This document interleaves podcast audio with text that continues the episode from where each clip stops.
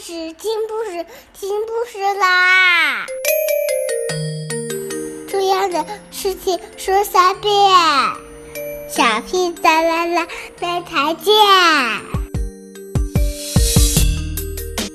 快来听故事吧！Hello everyone. Now we'll continue to read the story about Paddington. Chapter 2 A Bear in Hot Water.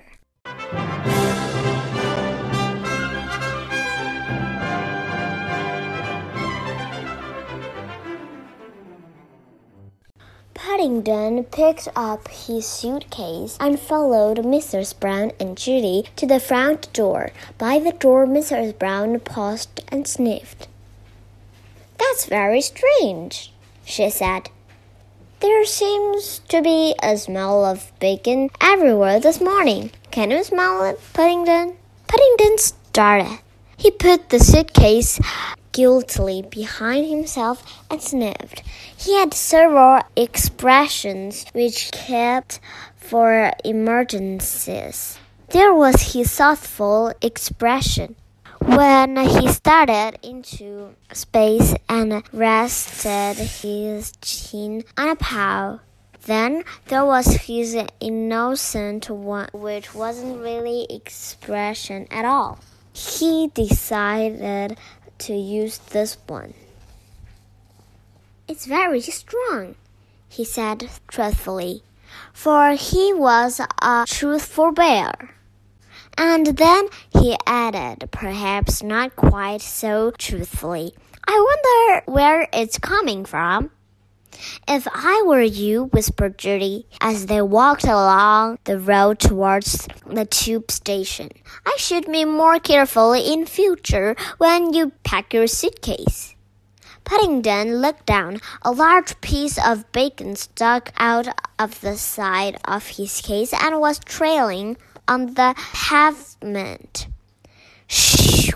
cried Mr. Brown as a grubby looking dog came bounding across the road. Paddington waved his suitcase.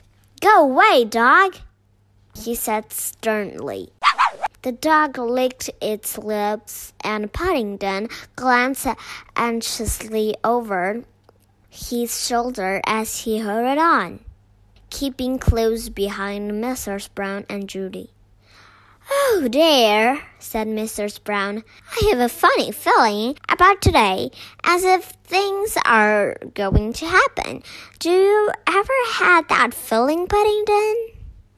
Sometimes, he said vaguely as they entered the station. At first, Paddington was a little bit disappointed uh, in the underground. He liked the noise and the bustle and the smell of warm air which greeted him as they went inside, but he didn't think much of the ticket. He examined carefully the piece of green cardboard which he held in his paw. It doesn't seem much to get for eighty pence, he said. After all the lovely whirring and clanking noises the ticket machine had made it did seem disappointing. He did expect much more for his money. But Paddington, Mrs. Brown sighed. You only have a ticket so that you can ride on the train. They won't let you on otherwise. She looked and sounded rather flustered secretly. She was beginning to wish they had waited until later in the day, when it wasn't so crowded. There was also the peculiar business of the dogs.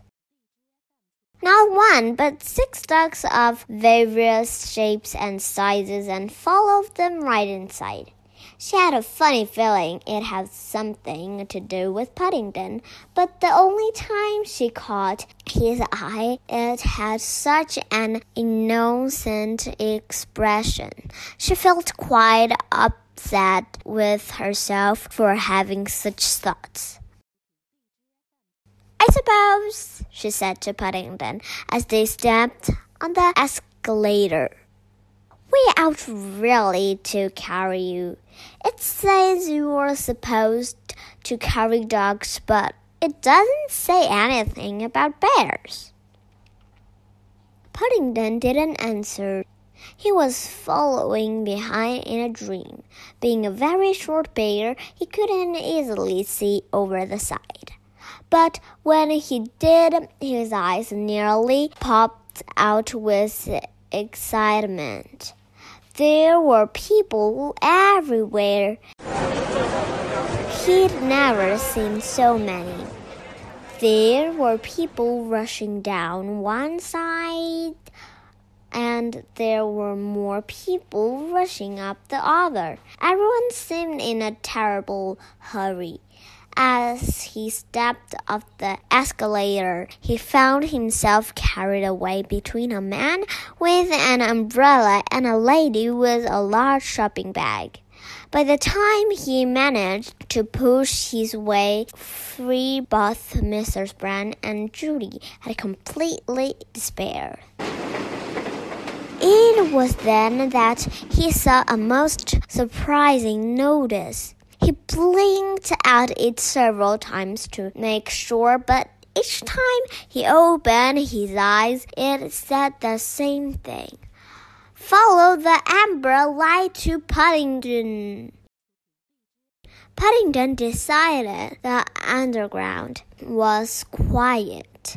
The most exciting thing had ever happened to him.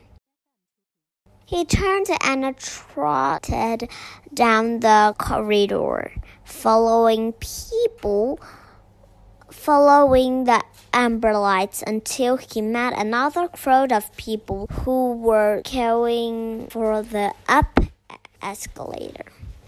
Here, said the man at the top as he exclaimed Paddington's ticket.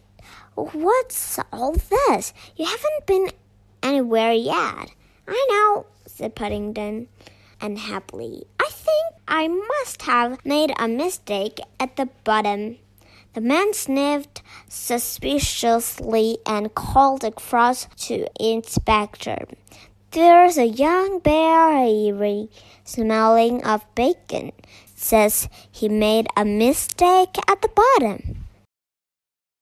The inspector put his thumb under his waistcoat.